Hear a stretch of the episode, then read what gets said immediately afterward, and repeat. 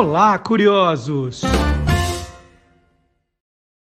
Bom dia, curioso! Bom dia, curiosa! Hoje é 16 de setembro de 2023. Está começando o Olá, curiosos, número 145.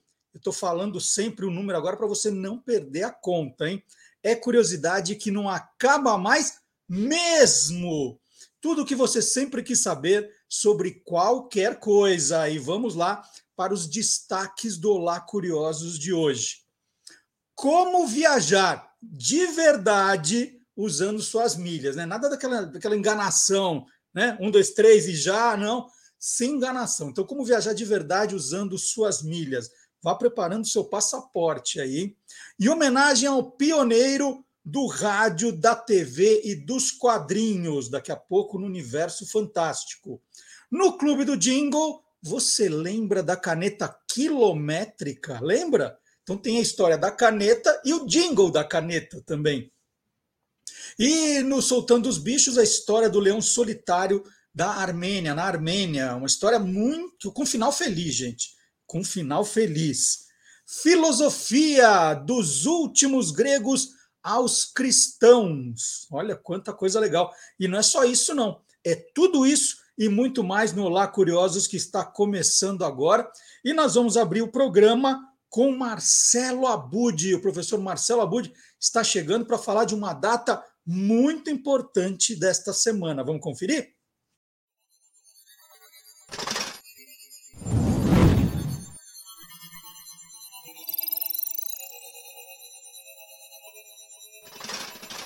Hoje pode. Com Marcelo Abude. Bom dia, Marcelo Abud! Bom dia, Xará! Bom dia, Marcelo Duarte! Bom dia, curioso, curiosa! Todo mundo que está aqui para saber das novidades da Podosfera, esse incrível universo dos podcasts. Esse é o momento mais aguardado do programa. Né? Como é que o Marcelo Abud irá falar sobre a Podosfera? Aquele momento que a gente já fica torcendo para ver, né? aquela ansiedade. E Abud, você, né, nesse tempo todo de, de programa, sempre deixou muito claro da sua preocupação com a inclusão, quando a gente está falando principalmente de videocasts, né? Você sempre pontua isso muito bem. E agora, na quinta-feira, dia 21 de setembro, nós temos o Dia da Luta das Pessoas com Deficiência. Então, acho que hoje é um dia bem bacana para a gente falar sobre isso também, não é? Perfeito. Vamos falar então sobre isso e eu já vou destacando que é um videocast que utiliza todas as formas de acessibilidade. Então, aquilo que a gente vem comentando sempre que possível, né? No caso, é, com uma estrutura que o videocast ali tem, é, eles têm a audiodescrição, tem legendas e tem também a tradução em Libras, né? Então ele tem todas as formas para incluir os públicos, e nesse caso é um videocast feito e com convidados e convidadas que são PCDs, pessoas com deficiência. Então, é todo o, inclusive a produção, o roteirista, são pessoas com deficiência e que estão ali mostrando, justamente quebrando essa nossa visão que é muitas vezes capacitista, né? É um termo que se usa muito, que é quando a gente não acredita na capacidade de uma pessoa com deficiência de realizar alguma tarefa. E no caso, eles estão ali quebrando todos esses preconceitos na prática com um videocast muito interessante, viu, Marcelo Duarte? Então, por favor, faça a apresentação. Né? O nome, quem faz, quero saber de tudo. Então vamos lá. Primeiramente, já começa pela data, dia 21 de setembro, que é esse dia nacional, né, para a gente pensar na pessoa com deficiência. Então, é quando vai encerrar a primeira temporada desse videocast, que se chama PCD Pod, e estreou no dia 3 de agosto. No dia 3 de agosto, ele estreou e toda semana, até o dia 21 de setembro, as edições acontecem, né? E na última edição, justamente as mães das duas pessoas que apresentam são as convidadas. E quem são as duas pessoas que apresentam o PCD Pod? Uma delas é o Pedro Henrique França, que é diretor de audiovisual, que é muito articulado também pelas políticas públicas, está sempre aí fazendo filmes engajados nesses contextos, e A outra pessoa é a Benedita Casé. Tanto a Benedita Casé, a filha da Regina Casé, né, quanto o Pedro Henrique França se conheceram na produção de um programa de TV que é o Esquenta da Rede Globo, apresentado pela Benedita Casé, pela Regina Casé. É, os dois ali faziam parte da produção, né, tinham esse contato é, frequentemente, mas não conversavam sobre as deficiências que ambos têm. Quer dizer, o Pedro Henrique França ele tem nanismo e a Benedita Casé ela é quase totalmente surda. E mesmo assim eles fazem esse videocast. No caso da Benedita Casé, ela tem é, alguns recursos né, que permitem que ela converse naturalmente em tempo real com as pessoas que estão ali participando do videocast. Por isso é bem bacana mesmo. É um videocast que tem é, em cada edição, né, dois, três entrevistados. Muitas das pessoas que participam são do audiovisual, que é onde eles né, é, estão mais profissionalmente atuando, tanto a Benedita Casé quanto o Pedro Henrique França. Geralmente, quando você gosta muito de um, de um trabalho assim, você já vai, já entrevista as pessoas, já produz material né, para os seus podcasts, para o seu blog. Dessa vez você fez isso também?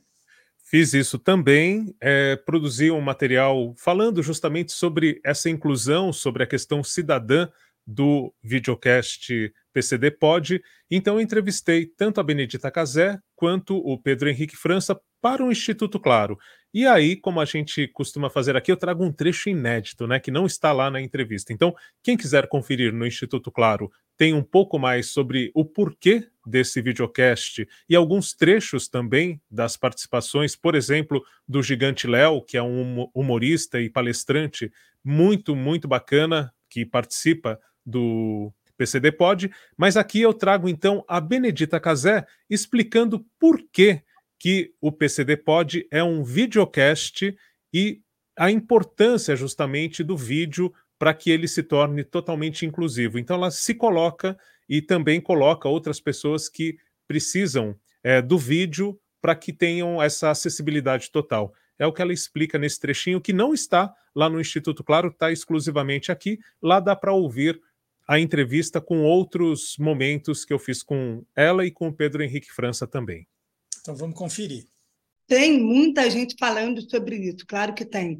Mas a gente, no momento que a gente viu, começou a buscar e, e sentiu falta também de podcasts, né? Com uma coisa mais voltada para essa pauta, a gente também sentiu uma necessidade urgente de colocar isso no ar também, sabe? Nesse formato. Porque eu acho que a gente tem que realmente falar com todo mundo, né? Então, é, quando a gente teve a ideia, o Pedro me ligou, cara, vamos fazer, chega de postergar, vamos botar isso no ar e tal, vamos fazer um podcast.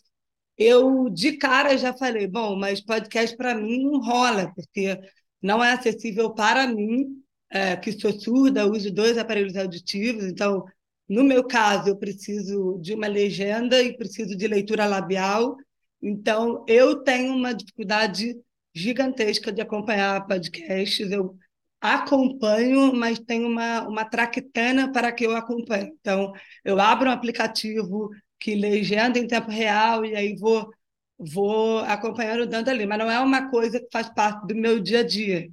E que eu gostaria muito, eu me interesso muito pelos conteúdos, acho que a gente está vivendo também um boom de podcasts, né? um crescimento é, gigantesco, mas aí, quando veio essa questão, eu falei: não, a gente precisa fazer um videocast. Mas então vamos fazer um negócio totalmente acessível e tal. E o Pedro falou: não, é isso, a gente tem que fazer para todo mundo, fazer com a acessibilidade que tem que ter. Né? Então, acho que a gente precisa partir desse ponto, sabe? E, e não pensar só no que você precisa, né? Mas de como que você vai é, comunicar com todo mundo mesmo, assim, né? E Abud, as entrevistas em geral giram em torno de, de quais temas? Então, o interessante é isso, né? Que justamente para não ficar é, na deficiência, primeiro vem a pessoa, depois a deficiência, né? São pessoas com deficiência, e não são deficientes que são pessoas. Então, todos eles têm histórias muito relevantes, participações incríveis, e, e nem por isso são super-heróis, que é outra forma também de se tratar muito é, quando um PCD chega num destaque, né? Um, uma atriz de uma novela das nove, por exemplo, aí se trata, ah, como ela conseguiu vencer todas as barreiras. Não, não é isso. É mostrar naturalmente é, nessas conversas como que essas pessoas se relacionam, quais são os desejos que elas têm, falar das questões urbanas, né, como que as cidades são ou não adaptadas para que haja essa inclusão perfeitamente, de políticas públicas, é, sobre a internet, como ajuda em alguns momentos, a gente está falando aqui do videocast com toda essa acessibilidade, mas em outros momentos ela também se torna uma forma de exclusão, né, de representatividade e muito de entretenimento. Como eu disse, tanto Pedro Henrique França quanto a Benedita Casé vêm dessa área do audiovisual, então a gente tem entrevistas, por exemplo, com. Eu falei da atriz da novela das nove, né? É, a personagem Juliana da Travessia, que é feita pela Tabata Contri, por exemplo, é uma das participantes. O Gigante Léo, que eu já citei aqui, tem educadores, tem um produtor que é o Rafa Brunelli, enfim, pessoas que estão ali falando de suas experiências profissionais, experiências de vida, seus desejos, e isso que torna interessante, porque é um papo para todo mundo acompanhar. Né? Eu acho que isso é o legal. É, todo mundo que vai ali se interessa, inclusive, eu destaco também a questão técnica da produção, né? É, parece um programa de TV super bem produzido, com cenário, com tudo muito bem cuidado. Então é outro aspecto que se diferencia e que também eu costumo destacar aqui quando sai daquela questão da mesa gigante, dos microfones aparentes. Então, ele tem mais essa cara é, de convidar a gente para uma sala de estar e, e trocar ali essas conversas, experiências com as pessoas que estão participando. Maravilha. Então, falamos hoje sobre o PCD Pod, né, apresentado pela Benedito Casé, pelo Pedro França, dia 21 de setembro, quinta-feira agora, Dia Nacional da Luta das Pessoas com Deficiência, e é um tema que não é que a gente está falando hoje, né? Marcelo Abud traz isso, já traz isso ao longo de suas participações aqui no Olá Curioso, e, e ele chama muita atenção para videocasts que, que tratam né, de todas essas. de todos os tipos de linguagem para quem é PCD também, então é um tema que a gente sempre tratou com muito carinho aqui, com muita atenção. Abud, super obrigado. Tem alguma, algum mais recado? É, uma última observação, só aproveitar a data 21 de setembro, que é o antigo dia do radialista, né? Que às vezes ainda é comemorado, mas vamos deixar isso em suspenso. Mas dia 25 de setembro é o dia do rádio. E a Benedita Casé, né? Ela, na verdade, é bisneta do Ademar Casé, que está lá em 1900, quase 100 anos, 1932, iniciando o rádio comercial, tocando a música popular brasileira e o primeiro jingle, que é uma história que já esteve aqui, né, do padeiro desta rua tenha sempre na lembrança, não me traga outro pão que não seja o pão Bragança. Bragança. Tudo começa ali, né? Então também essa homenagem a partir da Benedita Casé dessa família que vem né, nessa tradição desde o rádio lá nos anos 30 até hoje, trazendo é, produtos interessantes na comunicação. Muito legal. Então tá feito o registro. Aliás, já existe o dia do, do podcast? Já inventaram isso? Existe. Inclusive, é. existe um dia nacional e um dia internacional. O dia nacional é quando foi publicado o primeiro podcast e também é agora em setembro. é tudo em setembro, né? Comunicação. É, e o dia internacional aí eu não me lembro de cabeça, mas vou verificar aqui e a gente volta a falar sobre isso também. Muito bem. Se você quiser, ao longo do programa, me manda um WhatsApp e eu já falo aqui hoje. Maravilha. Tá? Farei Combinado? isso. Combinado? Valeu, então, Abudi. Até semana Valeu. que vem. Valeu. Um grande abraço. Tchau, Rodrigo Barnabé voou pela primeira vez com menos de um ano de idade. Levado pelos pais, ele foi visitar tios que moravam no Paraná. Hoje, Rodrigo, que é formado em relações públicas, perdeu a conta do número de horas que passou dentro de aviões. Começou a viajar com milhas ali nos anos 1990 e sempre procurou se atualizar sobre esse mercado. Em 2021, Rodrigo colocou no ar o Pronto para Viajar, portal brasileiro especializado em viagens, turismo e gastronomia, suas maiores paixões, assim como de seu parceiro e sócio jornalista André Coutinho. O mundo do turismo se agitou nas últimas semanas com o calote, né, a rasteira milionária e o pedido de recuperação judicial da empresa 123 Milhas. E aí todo mundo foi procurar o Rodrigo. Né? Ele entende do assunto para saber que negócio é esse de milha, como é que viaja, que, que risco tem. Então, eu vou começar perguntando para o Rodrigo. Bom dia, Rodrigo. Se você é um dos credores da 123 Milhas. Bom dia, Marcelo. Obrigado pelo convite para participar do Olá Curiosos. É, não, eu não estou entre os credores, né? Entre os milhares de credores do 123 Milhas. É realmente uma notícia aí que pegou todo mundo de surpresa, alguns não nem tanto.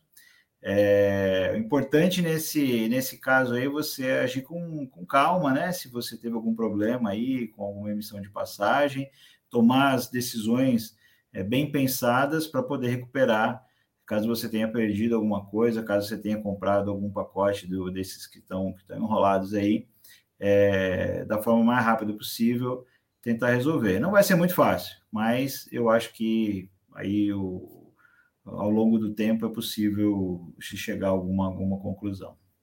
Rodrigo, para quem é do meio, né, como você, que entende, está acompanhando, foi surpresa isso que aconteceu com 1, 2, 3 Minas ou, é, ou era aquilo que todo mundo falava assim, uma hora isso aí vai, vai explodir? Como é que foi?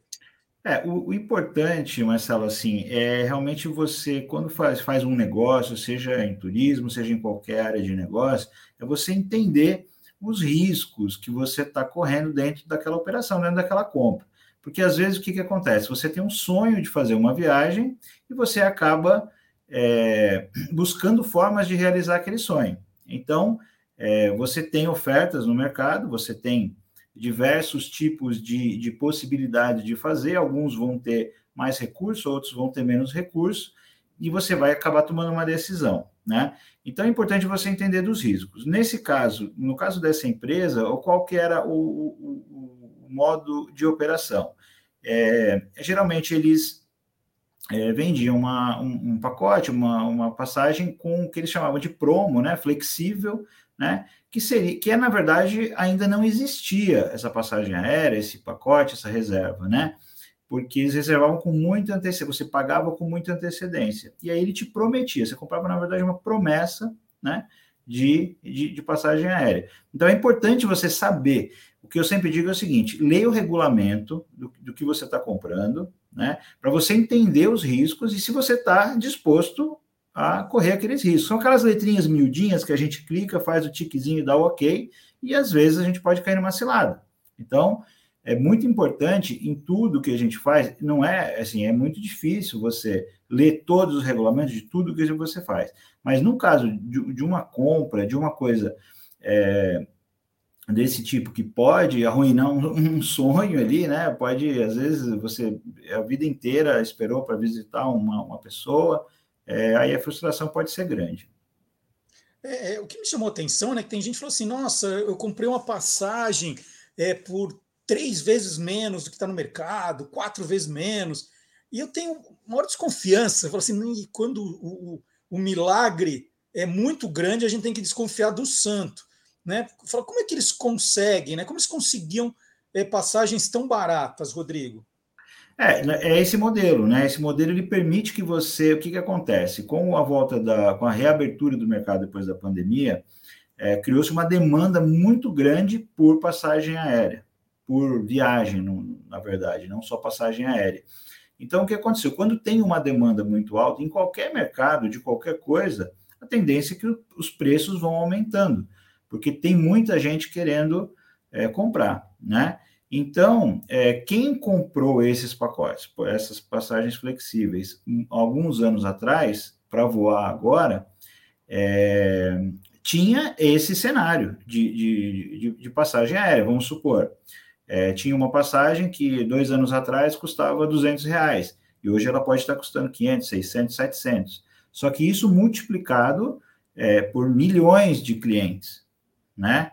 Então a coisa deu uma, uma inchada de uma forma e provavelmente foi isso que não sustentou ali o, o, o que fez com que a empresa é, divulgasse aquela nota, então dizendo que não honraria aquelas aquelas passagens naqueles meses lá que eles, que eles indicaram, né? Provavelmente foi isso, né? Porque a demanda, ela é, naturalmente vai, criar, vai aumentar o preço, o mercado vai ficar mais inflacionado, né? Às vezes até mais do que a inflação do Brasil, porque é um mercado específico, um nicho, né?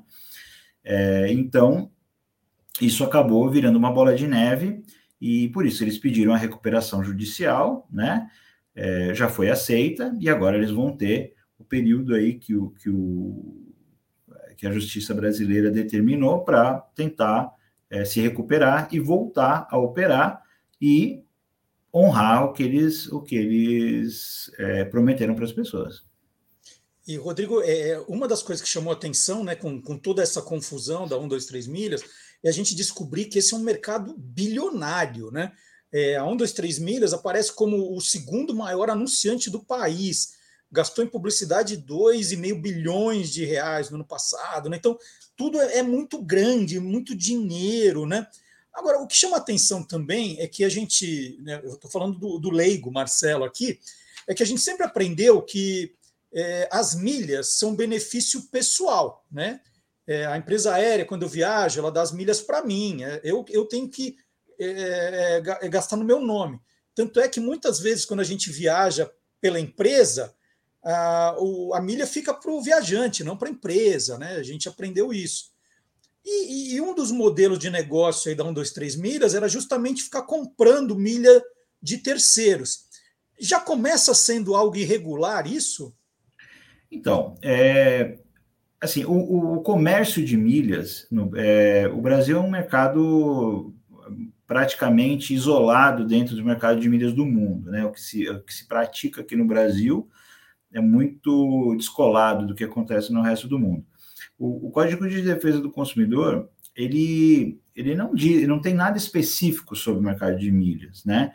É, então, assim, as interpretações, elas podem ser é, muito variadas, né? Então, o que que acontece? Hoje, vender milhas no Brasil não é ilegal, né? Perante a justiça. Porém, é, na maior parte dos regulamentos dos é, programas de fidelidade, né, dos programas de milhas aéreas, é, nos regulamentos desses programas, é, não é permitido você vender milhas.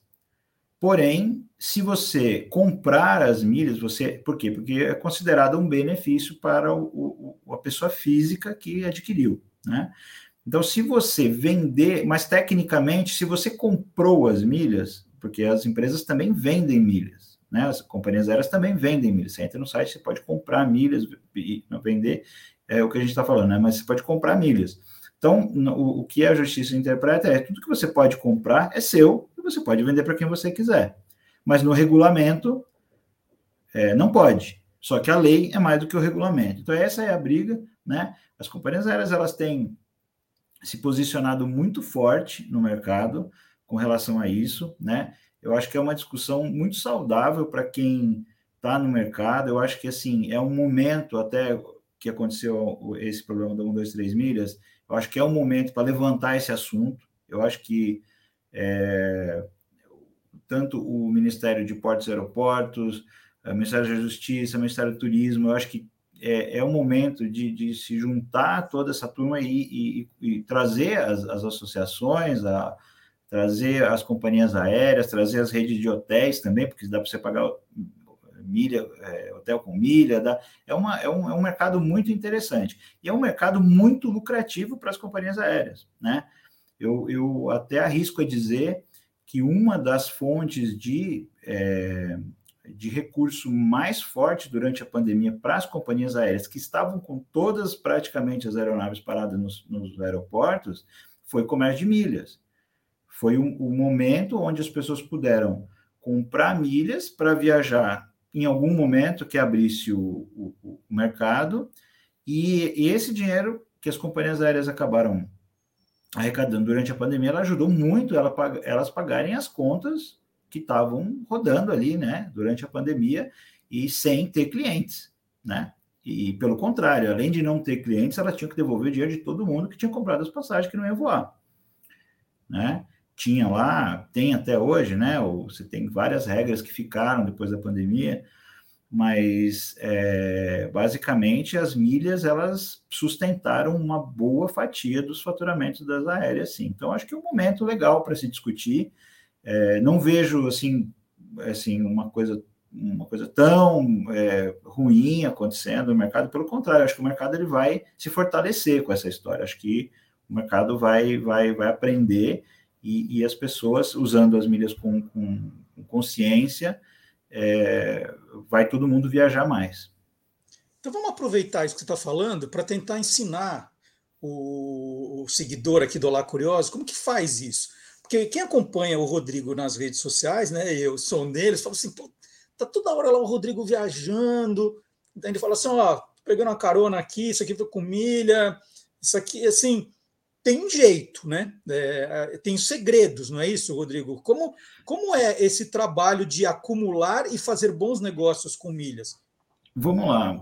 É legal, isso é muito bom e isso é para todo, todo qualquer pessoa que queira adquirir um conhecimento. Eu acho que, como tudo na vida, a gente pode tirar bons proveitos disso, fazendo do jeito certo, estudando, né? A primeira, a primeira dica que eu dou é essa, né? Estudar a fundo o assunto, porque realmente ele é muito dinâmico, ele muda muito, todos os dias as coisas estão mudando, os programas estão lançando coisas novas, enfim, é, é, ele é meio complexo, é meio difícil de entender no começo, mas depois você acostuma, né? Então, acho, acho que assim, a primeira forma de acumular milhas é voando, né? Que é o jeito mais antigo, né? O Brasil é, tem três companhias aéreas grandes, que é a Latam, a Gol e a Azul. Eu acho que esses três, essas três companhias elas têm muitas, milhares de oportunidades. Eu acho que é, só você já participar dessas três aí, você já está inserido num, num, mercado já muito interessante. Elas têm parcerias com outras companhias internacionais, então voando nelas é um, é um jeito. Não é um jeito que vai acelerar tanto o acúmulo de milhas, mas é um jeito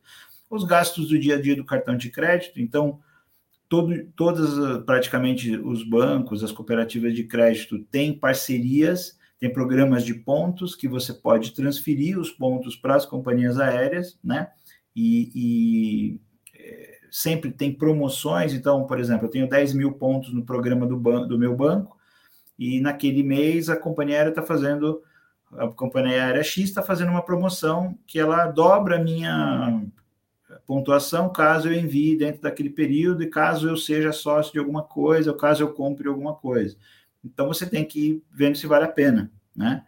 E então essa é mais uma forma. Não é também uma forma que vai acelerar tanto, né? Mas é uma forma que aos pouquinhos você vai gastando, né? É, tentando pagar o maior número de contas com cartão de crédito, né? Um outro, uma outra forma é, são, é o que já é um pouquinho mais avançado, e que são as compras bonificadas. O que, que é isso? É, você compra, por exemplo, e, e, e pra, nesse caso você não precisa nem ter cartão de crédito. Né? Vou explicar rapidinho só para o pessoal entender.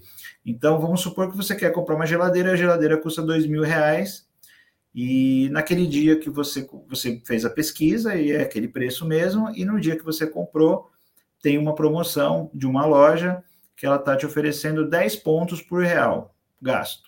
Então, você vai ganhar é, comprando por meio do programa do banco, né, do, do, de pontos do banco, você vai clicar lá no link, é o mesmo preço, não é o mesmo preço que você iria pagar na loja, né, não tem, né? só que você vai vincular aquela compra quando você clicar no seu CPF e você vai ganhar 10 pontos a cada real. Então, se você pagou 2 mil reais, você vai ganhar 20 mil pontos, né, na, no, no, programa de, de pontos do banco ou da companhia aérea, de quem estiver fazendo a promoção, né?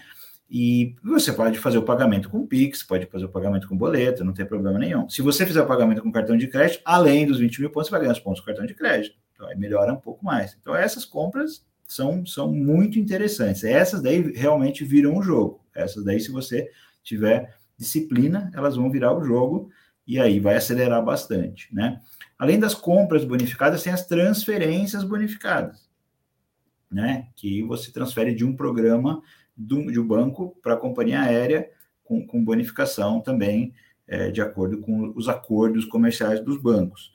É, basicamente são essas as, as, as e, formas como a gente de, fica de sabendo como a gente fica sabendo tudo isso como é que eu sei que aquela loja tem a compra bonificada como é que eu sei que a, a, a companhia aérea está me dando essa promoção de de dobrar os pontos? Como é que é, a gente consegue essas informações? O, me o melhor jeito de todos é você é, acompanhar é, os sites e as redes sociais das é, companhias da, dos programas de fidelidade e dos programas de pontos dos bancos, os, pro, os programas oficiais. É, tem bastante gente que, que divulga, tem diversos sites que, que, que acoplam, é, que, que juntam essas, essas, essas informações, só que daí vira muita informação, talvez você possa até se confundir. Então, quem não trabalha direto com isso, ou quem quer só, vamos supor, eu tenho conta no banco X, e tenho, na minha cidade, é melhor a companhia aérea tal. Então, você foca em dois ali, e de vez em quando você bota as notificações lá no, no Instagram, ou no, no, Facebook, ou no próprio site, dá uma entradinha no site por semana, uma vez por dia ali para dar uma olhada, ou se tem alguma coisa para comprar mesmo, é dar uma monitorada meio diária durante um tempo, né? Tem muitas promoções, a Black Friday é uma, tem, tem bastante oportunidades.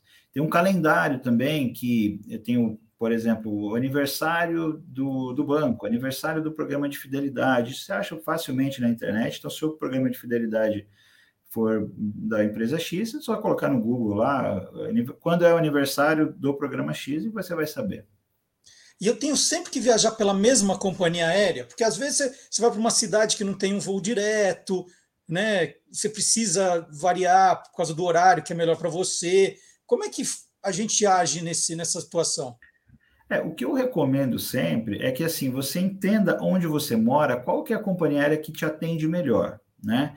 Então, é, tirando o Rio e São Paulo, que tem um pouco mais de, de, de, de voos de, de, companhias aéreas, até nacionais e internacionais, é, a, a, o Brasil ele é muito grande, né? Então, tem é, locais que você é, talvez seja mais interessante você focar no programa que aquela companhia aérea atende um pouco mais a sua região. É, pelo seguinte, se você também ficar acumulando ponto em todos os programas, em todos os bancos, todas as companhias aéreas, você não vai conseguir nunca viajar para lugar nenhum, porque você não vai conseguir é, acumular pontos. Você vai dissolver os seus pontos num monte de programas, e aí na hora que você for emitir a passagem, talvez você não tenha ponto suficiente para resgatar a passagem, né? ou resgatar o hotel, ou resgatar o que você precisar.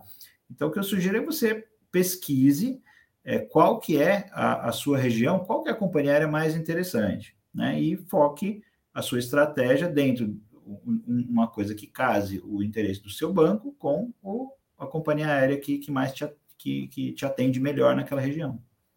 Bom, e, e funciona na hora de resgatar, Rodrigo, é, você também não ter uma necessidade de de estar naquele horário, naquele dia. Você tem que, você tem que procurar algo que, que caiba dentro dos pontos que você tem.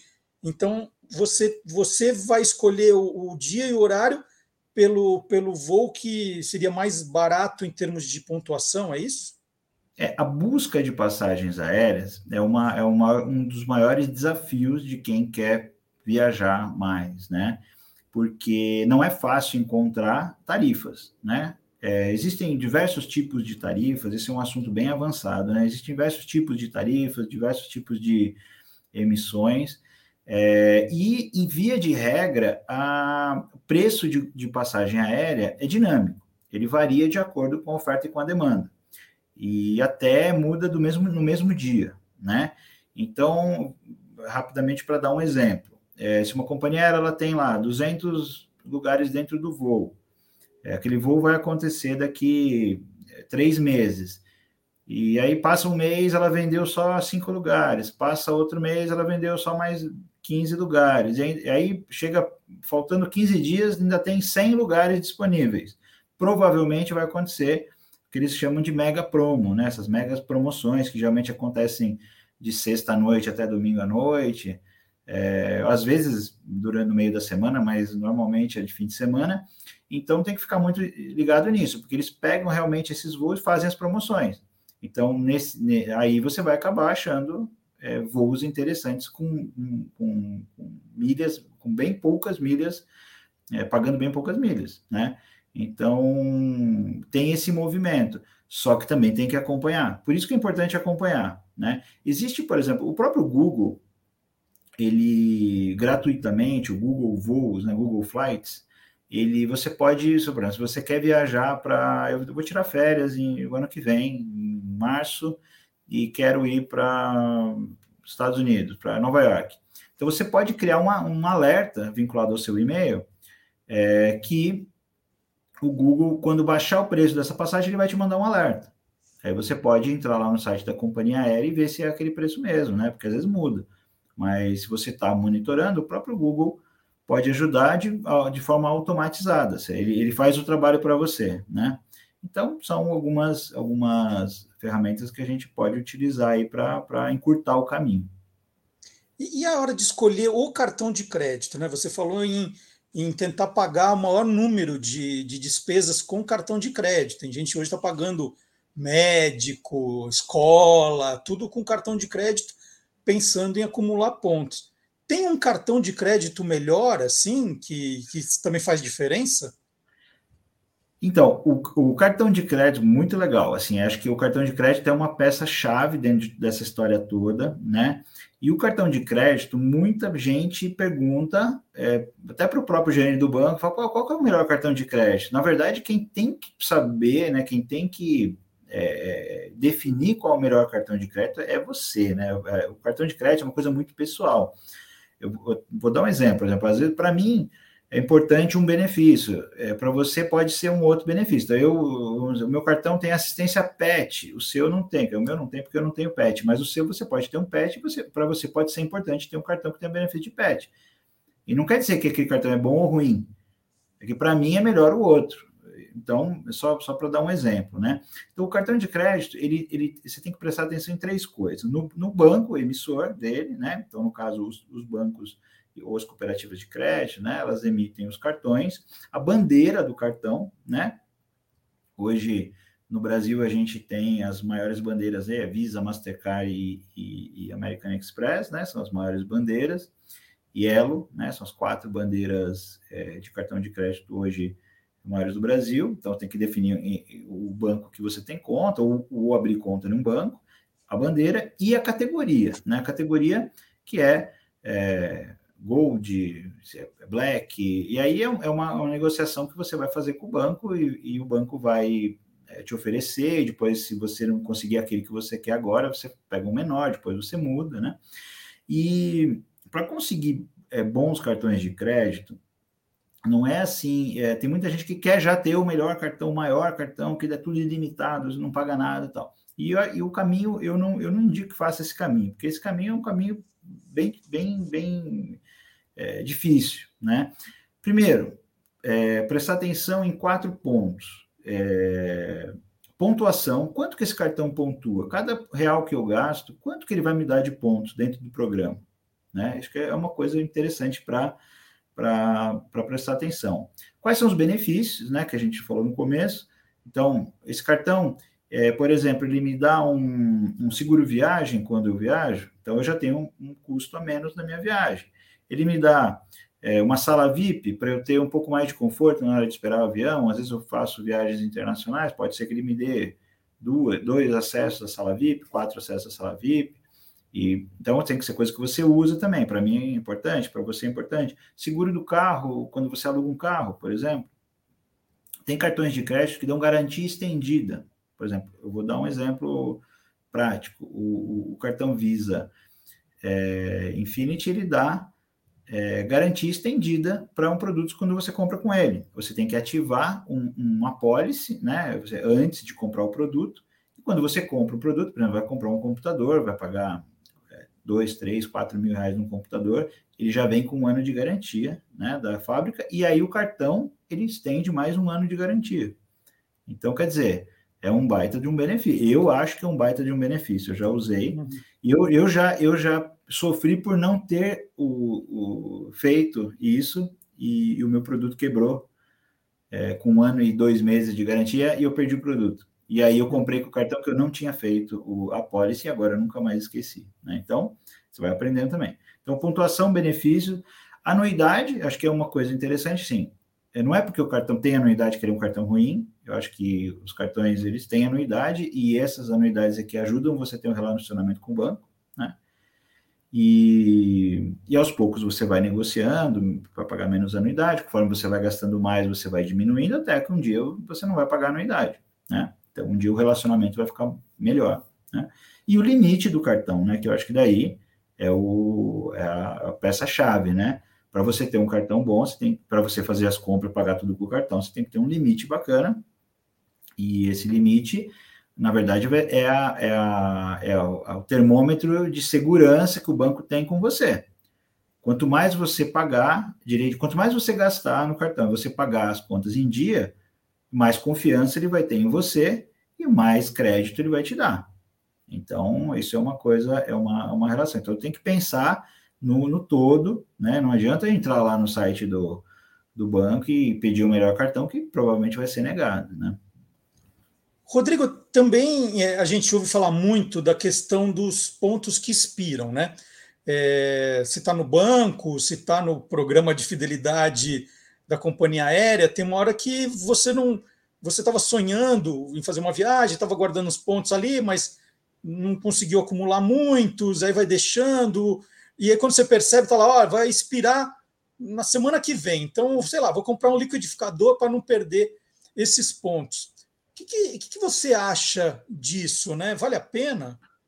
É, o assim, via de regra vai expirar o, o ponto, tá? É, salvo uma ou outra exceção aí do, do mercado, os pontos vão expirar, né? E, aqui, e esses pontos são moedas, né? São, ele, ele, ele, é uma moeda, né? O ponto, a milha é uma moeda, ela vale, né? Então, se você vai trocá-la por passagem aérea, você vai trocá-la por panelas, ou você vai trocá-la por uma, um outro produto, por uma viagem, ela, ela vale, o, a moeda de troca é o, a milha, é o ponto, né? Então, assim, é, ela vai valer muito mais se você for usar ela para viajar, isso é um fato porque as milhas aéreas elas foram feitas, né? A, a, a origem delas é feita para isso, né? Os pontos é, não, os pontos dos bancos eles são feitos para os bancos ganharem dinheiro. Então, quanto mais as pessoas trocarem pontos por panelas e por torradeiras, mais os bancos estão felizes. Porque a, na hora de converter o valor, sempre vai ser mais barato você comprar, ou quase sempre vai ser mais barato você comprar o produto na loja normal, na mesma loja que você vai trocar os pontos, né? Então, é, tem uma coisa que eu, que eu até queria reforçar, que é assim, a, milha ela tem um custo, né? Hoje, um custo, assim, que é um custo básico, preço básico, assim, de base do mercado hoje, é de 70 reais, tá? Hoje a gente está em setembro de 2023, é um preço base de, de, então tenho que levar como base isso. Hoje facilmente as companhias aéreas vendem milhas muito baratas, assim, por, por 80, 70, 80% de desconto. Então tem que levar isso em consideração também, tá? E então para trocar por passagens aéreas, e quanto mais cara for a passagem aérea, vai valer mais a pena. Então, e tendo e tendo um conhecimento mais avançado para buscar as passagens aéreas com, com resgates com precisando de menos pontos, eu tenho certeza que se é, as pessoas começarem a prestar atenção, elas vão deixar de, de, de, trocar pontos por coisas que não precisam, né? Que depois descobrem que não precisam, e vão começar a viajar duas, três vezes por ano, é, gastando pouquíssimo. Rodrigo, a gente aqui está dando uma, uma pincelada, né? Você está dando é, algumas ideias, né? Mas em meia hora a gente não vai fazer ninguém é, viajar tão depressa assim, é só para dar esse comichão para as pessoas começarem a entender esse processo. É, quais são aí, né? Tem curso, é, tem é, perfis, né? Eu já falei do seu site, pronto para viajar.com.br. Nós vamos Isso. colocar até aqui no, no nosso GC, pronto para viajar.com.br, para quem quiser escrever para o Rodrigo, acompanhar, ele, ele, ele vai contando todas as novidades né? Quem acompanhar ele também nas redes sociais vai ver as viagens que ele faz, está sempre dentro de um avião. Mas tem algum, algumas coisas assim que você indica, ó, você quer aprender mesmo isso? Segue essas pessoas, faz um curso assim. É, como é que, que as pessoas podem de fato fazer como você, aprender a fazer isso de um modo mais profissional, assim? Não, legal. Eu então, vou dividir em duas partes. Então, a, a, eu faço uma curadoria diária nas minhas redes sociais, né? Tanto no, na minha é, rede pessoal, arroba olha ele aí, quanto no Pronto para Viajar, arroba ppviajar. É, eu faço uma curadoria é, dos assuntos que eu acho mais relevantes. Eu faço já uma. Eu, eu tenho algumas pessoas que eu, que eu já me identifiquei e o que é mais relevante, né, eu, eu acabo compartilhando ali para até para as pessoas que seguem aí terem um pouco mais de um pouco gastar um pouco menos de tempo, né? É, e eu, eu estudo num, numa academia de travel hacking, na verdade. Então, travel hacking é uma. É, a gente brinca lá que é, a gente sempre está dentro de aulas lá aprendendo coisas, né? É o, é o, é o, lado positivo, né? Se você falar hacker, a pessoa pensa que é uma coisa negativa, né? Mas não. Na verdade, é você entender a fundo como funcionam os processos, né? Então, a partir do momento que você entende como a, a, a como uh, pensa o sistema do, da companhia aérea, dos hotéis, das, das locadoras, das coisas. Então, a gente fala que é, é, é, um, é, um, local onde a gente aprende a viajar mais, gastando menos e aproveitando melhor, né? A Travel Hacking Academy, ela tem uma, uma série de treinamentos, uma série de, de atividades, é uma comunidade muito grande, né? Inclusive, eu, eu estive esse final de semana numa imersão de negócios só sobre viagens, só sobre negócios, com especialistas, com pessoas, com pessoas de, de marketing, com pessoas é, de, de, de, que trabalham com, em agências de viagem, com influenciadores, é, só discutindo isso o dia inteiro, todos os dias. Então, assim, é, uma, é um assunto muito legal, um assunto que cativa bastante, e eu indico é, é que as pessoas que têm interesse busquem é, conhecimento. Acho que o conhecimento, né? Ele, ele, ele é para sempre, né? Então ninguém tira ele de você, né? Pode quebrar um, dois, três milhas, pode acontecer o que for. É, se você tem conhecimento, você vai ter como não depender daquilo. Porque uma certeza só a gente tem, né? Que vai mudar as coisas. As coisas mudam. O programa do cartão de crédito muda, o benefício muda. Hoje tem sala VIP ilimitada, amanhã não tem mais. Então, não adianta ficar é, é, dependendo do, do, do, que o mercado dita. Se você tem o conhecimento, se você se atualiza, você tem é, possibilidade de, de fazer é, é coisas até melhores do que o próprio mercado está tá mandando você fazer, né? Então, eu, eu, eu recomendo altamente que, que, que as pessoas tenham interesse, busquem conhecimento. A Travel Hacking Academy é uma, é uma, é uma escola muito legal, no prontopraviajar.com.br. Eu vou colocar um, um, um banner lá para quem quiser conhecer, clicar, entrar lá na, na, na, página que tem os treinamentos tal. Muito legal. E, e é isso. Acho que, que, que, que, agrega muito e vai fazer as pessoas viajarem mais. Isso eu, eu posso eu posso dizer com toda a minha experiência aí que, que a partir do momento que você é picado pelo, pelo bichinho ali, é muito difícil voltar. Maravilha. Queria agradecer demais a entrevista do Rodrigo Barnabé, editor, né, criador do portal Pronto para Viajar. Então, vou colocar de novo o GC aqui, prontopraviajar.com.br. E nas redes sociais, né, tem o arroba ppviajar também. O Rodrigo sempre está trazendo aí as novidades diariamente. E ó, não é fácil achar o, o Rodrigo em terra firme, não. Assim, Rodrigo, vamos fazer entrevista? Ah, hoje não dá, estou em Recife, Aí, Rodrigo, putz, estou aqui embarcando para Curitiba. Aí, Rodrigo, ah, não é acontece fácil, muita não, coisa, viagens acontecem muitas coisas. O, o, bom é que a gente coleciona histórias, né? Acho que é uma, a maior parte de, de, a melhor coisa dessas viagens todas aí é, é, é as coleções, as coleções de histórias, né? A gente é às vezes não tem muitas coisas de viagem. Eu não, eu, eu não sou uma pessoa que tem muitas coisas de viagem, mas eu tenho muitas histórias. Tanto que quando a gente para para conversar aí, elas surgem, né? Muitas. É verdade. Então, Rodrigo, muito obrigado pela conversa, bom final de semana e boa viagem. Eu sei que para você pode dar boa viagem, que você deve estar tá indo viajar a qualquer momento. Então, boa Semana viagem, que vem eu estou indo, hein? Semana que vem eu estou indo, mas eu não vou falar para onde. Obrigadão, Valeu, Marcelo. Obrigado, obrigado pelo convite. Valeu. Grande abraço. Bom, e depois dessa entrevista, eu não sei você, mas eu já peguei meu passaporte, já estou com ele aqui Vou aproveitar essas dicas para viajar bastante, ó, tá aqui, garantido. Então, anotou tudo? Se não anotou, é só você é, voltar depois de terminar o programa. Você volta, que ela vai ficar gravada, vai ficar guardada e vai anotando todas as dicas do Rodrigo Barnabé. Entra no site dele também para ir acompanhando novas dicas. Como ele falou, o mercado vai mudando bastante. E agora chegou a hora do Gilmar Lopes. Que história surpreendente que o Gilmar traz hoje. É sensacional. Eu não vou dar spoiler aqui, não vou adiantar o assunto, vou deixar tudo por conta do Gilmar. É, é uma história muito legal. Então, o criador do site e-farsas.com, chegando agora ao Gilmar Lopes.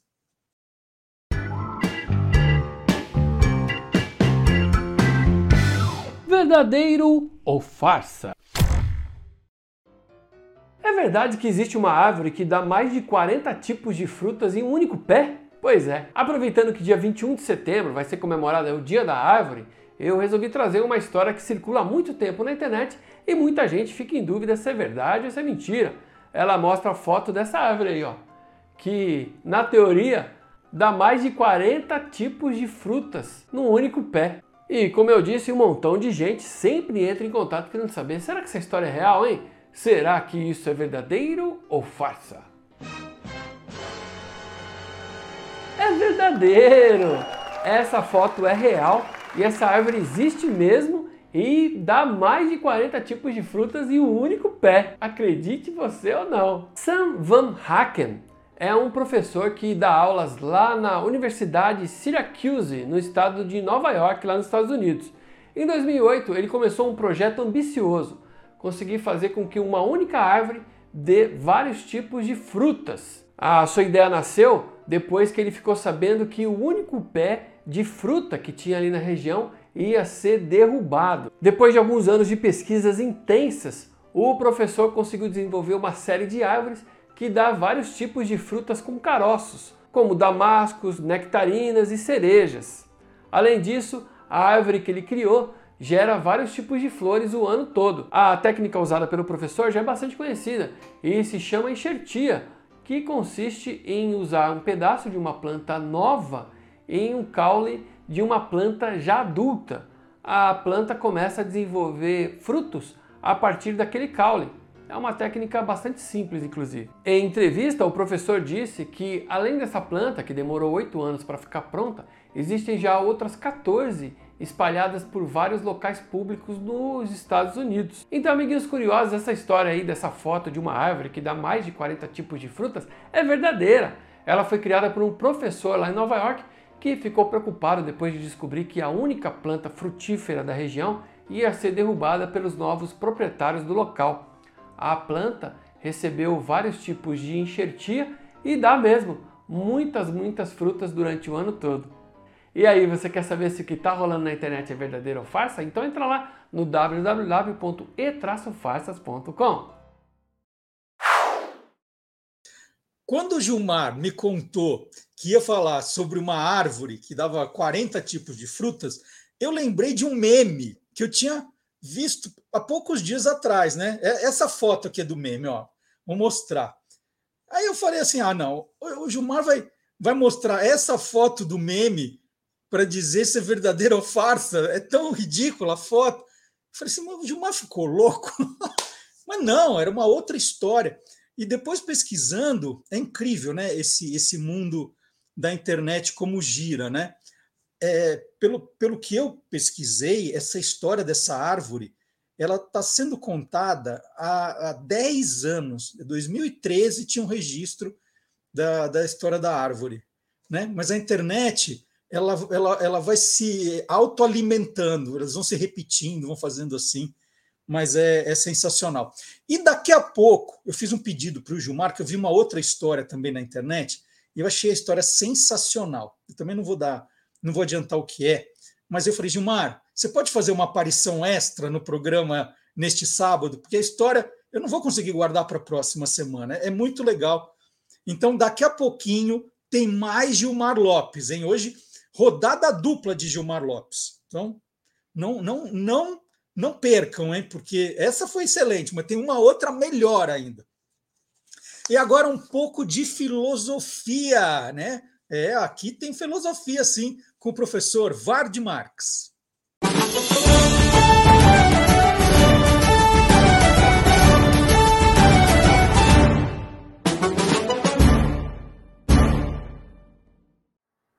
Bom dia, professor Vard Marx. Bom dia, Marcelo Duarte e olá, curiosos. Bom, e, e vocês estão acompanhando aqui a odisseia do professor Vard Marx né, contando a história da filosofia. Gente, tem muito, tem muitas pessoas que empacotam tudo isso e vendem como curso. Aqui está de graça. Né? É. Está de graça. Depois, quem perder vai ter que comprar o curso. Então, nós já passamos. Na minha por... mão, na minha mão é mais barato. É isso. Ó, nós já passamos por Sócrates, Platão, Aristóteles e hoje vamos para onde? Para os que vêm depois deles.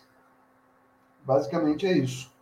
Né? Porque a gente tem um período agora que vai pegar os últimos gregos até o comecinho, assim, a porta de entrada do cristianismo, né? final do, do Império Romano.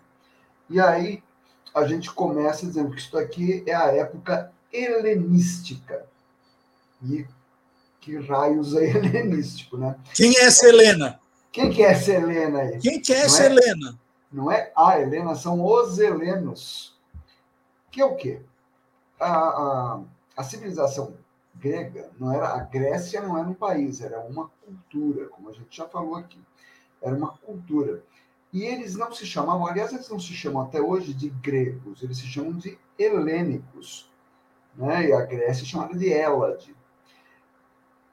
Quando o pai de Alexandre o Grande é, conquistou todas as cidades gregas, juntou tudo num império só. Depois o filho dele, Alexandre o Grande, pegou esse império e invadiu ali a Ásia, tomou tudo que tinha, tomou o Império Persa, que era dono de tudo ali no Oriente Médio.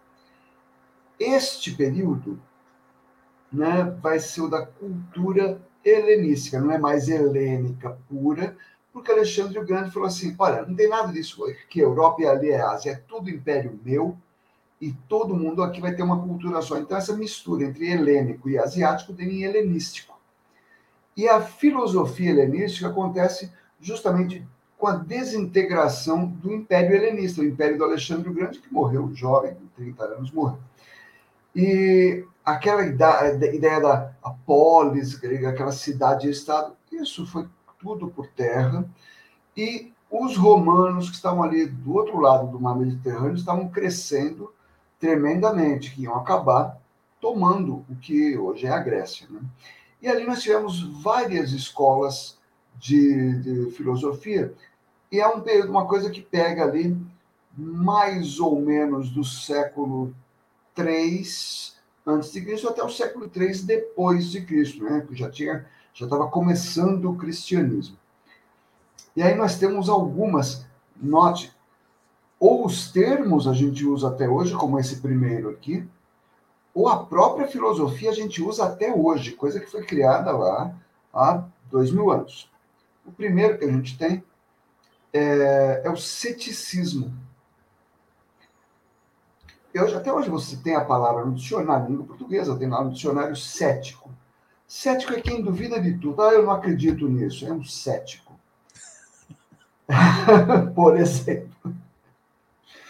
Porque, Ju, ah, mas você, essa levantada de mão ajuda muito a entender isso aqui. O cético, a palavra cético, vem do grego skeptikoi, que é aquele que observa é o que indaga, é o que faz muita pergunta. É um tremendo de um curioso. curioso. e ele não engole qualquer coisa. Quando alguém diz, ah, tal coisa é assim, ele, aham, uh -huh. vamos ver se é mesmo. Uhum.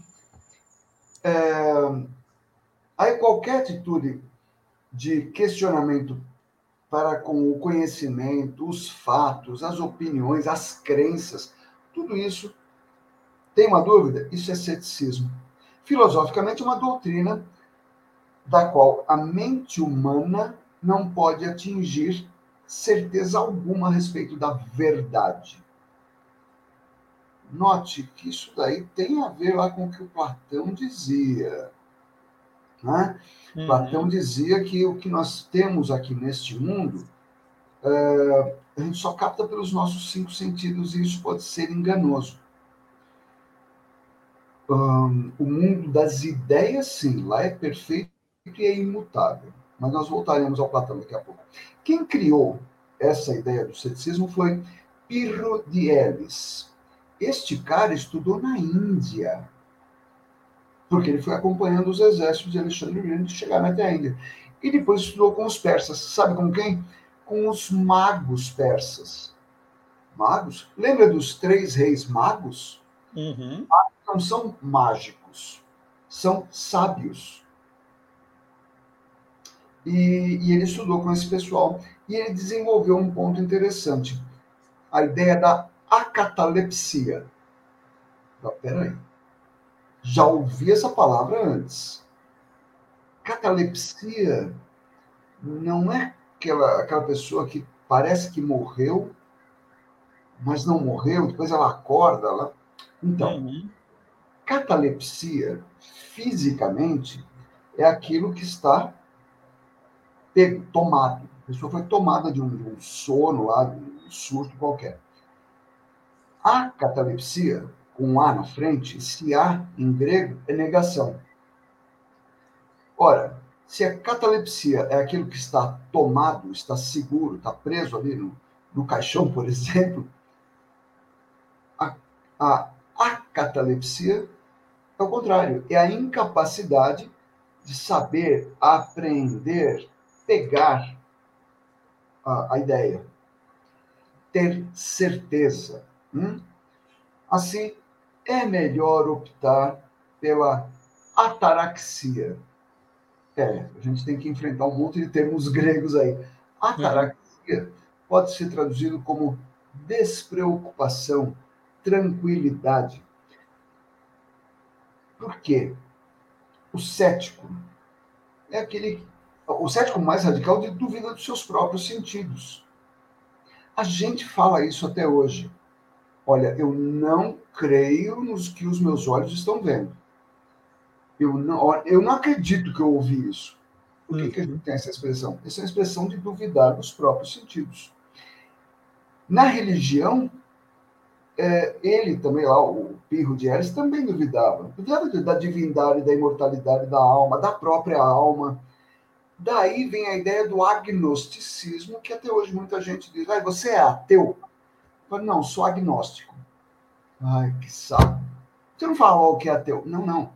Ateu nega a existência de Deus. Eu apenas não sei. Eu não sei se Deus existe ou não. Não digo nem A nem B, eu não conheço a verdade. Então, aí nós temos o Pirro de Elis, nós temos um cara chamado é, Arquesilaus Epitani. Esse, esse Arquesilaus ele tinha uma frase matadora. Pega essa visão. A frase é: nada é certo. Nem isso é certo. Uhum. Ou seja, eu não tenho certeza de nada. Aliás, eu não tenho nem certeza que eu tenho certeza que, de nada. E nós já temos aí Sexto Empírico, Agripa, que eram romanos. O ceticismo teve uma duração longa na história. Quem mais? Aí nós temos o epicurismo, criado por Epicuro de Samos, um filósofo lá do século IV a.C. O epicurismo é um sistema filosófico que prega a procura dos prazeres moderados para atingir o que? Aquela ataraxia que eu falei agora há pouco, a tranquilidade, a despreocupação, você ficar bem. Prazeres moderados. Qual que é a felicidade? É você não ter preocupação nem dor. A dor é o sofrimento corporal. E a ataraxia, uh, ah, perdão, o, o, a dor é o sofrimento corporal. E a preocupação é o sofrimento mental. Quem está bem de cabeça e bem de corpo está bem, está feliz. Assim dizia o, o Epicuro. E com isso, ele estabelece um limite para os desejos. Você não deseja nada, então Epicuro não deseja nada. Não, você pode desejar, você pode desejar inclusive o prazer, mas moderadamente.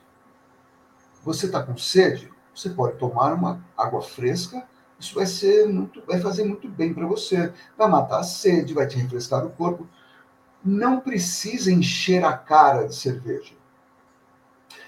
Ou por outra, se você tomar uma cerveja, é suficiente, você não precisa tomar um barril. Para o Epicuro, é, Ao contrário do Platão, do Aristóteles, nada está além dos nossos sentidos. O que nós precisamos para a felicidade é compreender três coisas. Um, os deuses existem, ok, mas eles não estão nem aí com a gente. Então, sofrer ou não depende de nós. Notinha de rodapé aqui, anote para o futuro. Jean-Paul Sartre vai dizer a mesma coisa no existencialismo do século XX. Que a gente sofrer ou não depende da gente. A segunda coisa, morte é o nada. Cessam os sofrimentos e os prazeres, então. Não há por que se preocupar com a morte. E outra, desejos.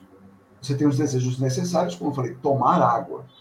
Os evitáveis. Olha, eu posso tomar uma cerveja. Posso evitar? Se eu tomar água, já matei a sede. Mas uma cerveja não mata. Agora, os proibidos você tem que evitar. Porque tudo que não é nem natural nem necessário é bom. Uhum. Entender isso é ser sábio. Aí tem um outro cara, que é o Aristipo de Sirene, que falou um negócio é ser hedonista. O hedonismo é a busca do prazer. O prazer tem um papel central na nossa felicidade. Esse Aristipo ele foi aluno de Sócrates. E ele disse: olha, prazer, qualquer prazer, tem sempre a mesma qualidade e é o único caminho para a felicidade. Buscar o prazer é diminuir a dor. E, inclusive, o, o Aristipo dizia que o prazer, o prazer do corpo, é o próprio sentido da vida. Tudo que você precisa se preocupar é não ser escravo do prazer. Você é o dono do prazer. Você determina. Agora eu quero isso, agora eu não quero. Se você conseguir manter esse equilíbrio, você vai ser muito feliz.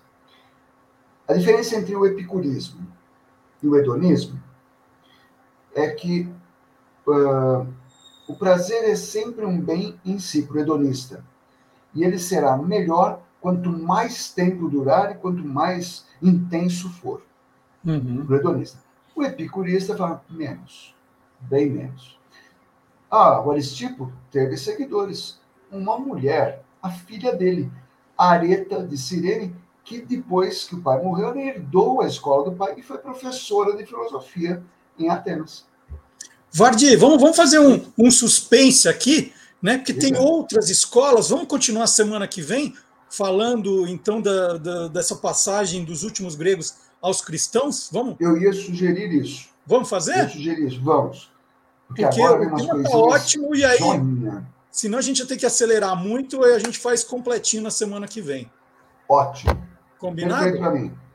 Então, Por semana enquanto, que vem, segunda é parte, a gente começou com o ceticismo, epicurismo, hedonismo, e a semana que vem a gente continua nessas escolas né, da passagem dos últimos gregos aos cristãos. Feito? Feito. Então a semana que vem tem aí tem filosofia. Até semana que vem, Vardi. Até, pessoal. Tchau, tchau. E agora chegou a hora do universo fantástico. E o Silvio Alexandre faz uma homenagem espetacular, espetacular a um pioneiro do rádio, da televisão e dos quadrinhos. Olha que personagem que pouca gente conhece, né? É incrível. Uma pessoa tão importante, né? tão importante e pouca gente conhece, né? Se alguém fala, eu não vou, eu não vou adiantar o nome aqui, porque eu fico estragando as, sur as, as surpresas. Mas é um personagem tão importante que se eu falar o nome, ó, diria que 99,8% das pessoas não saberia dizer quem é. Mas o Silvio Alexandre sabe e vai fazer essa homenagem agora. Universo Fantástico aqui no Olá Curiosos.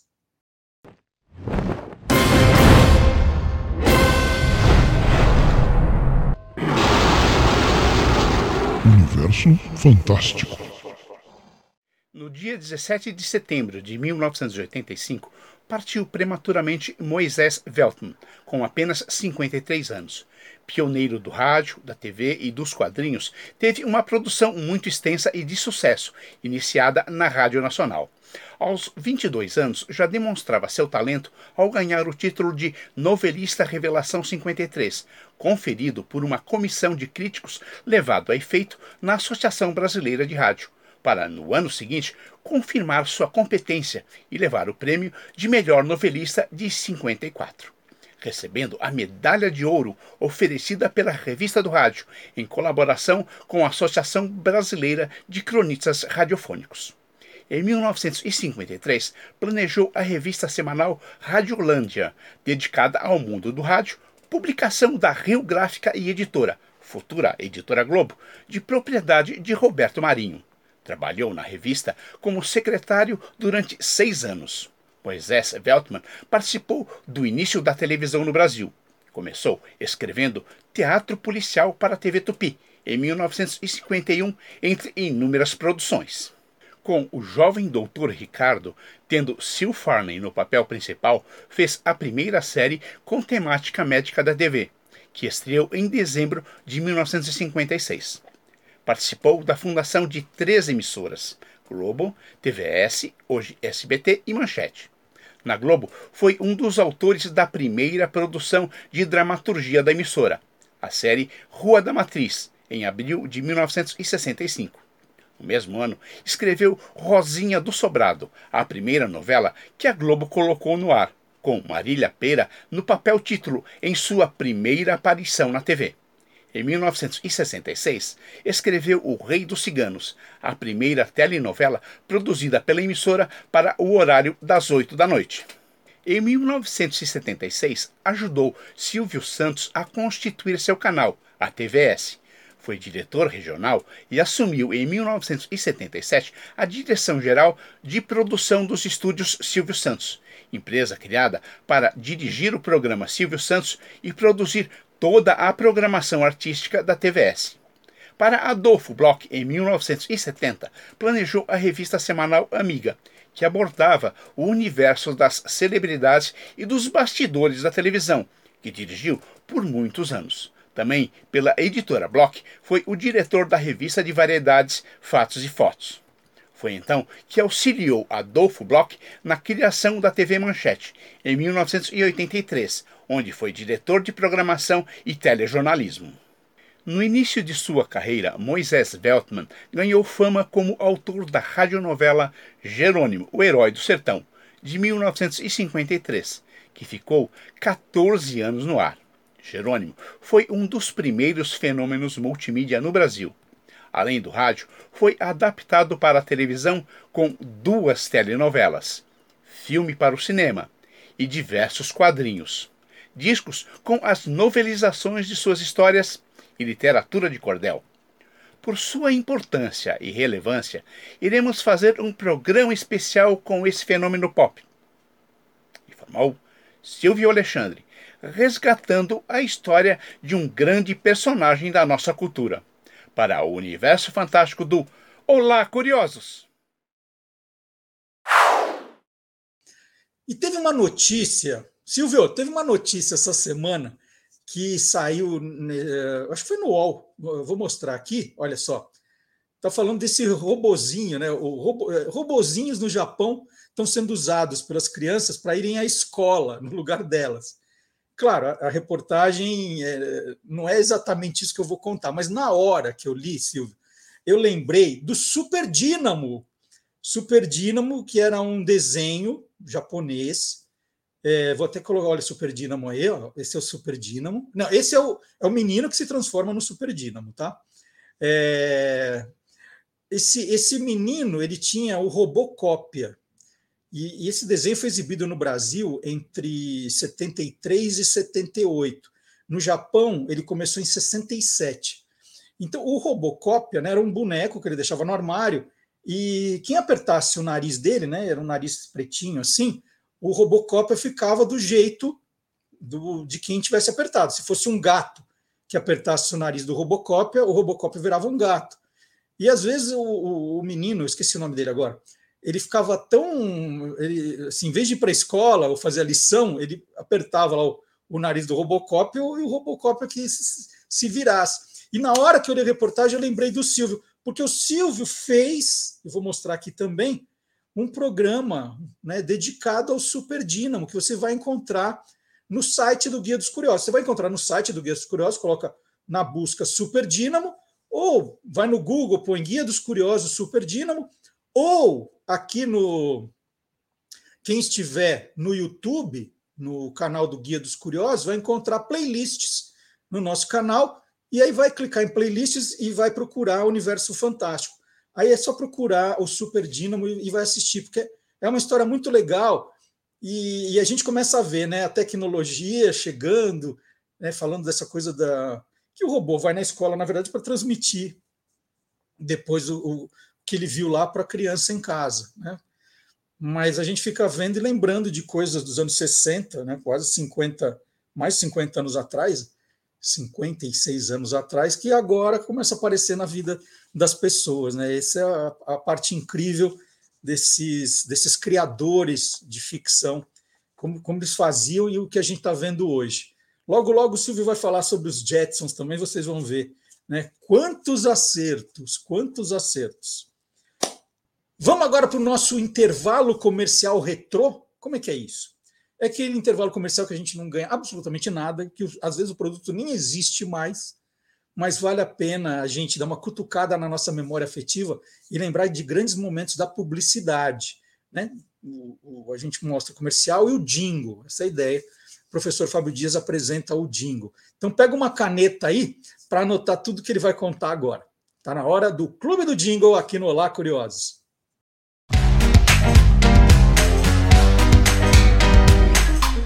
Clube do Jingle. Bom dia, Fábio. Bom dia, Marcelo. Tudo certo? Tudo bom.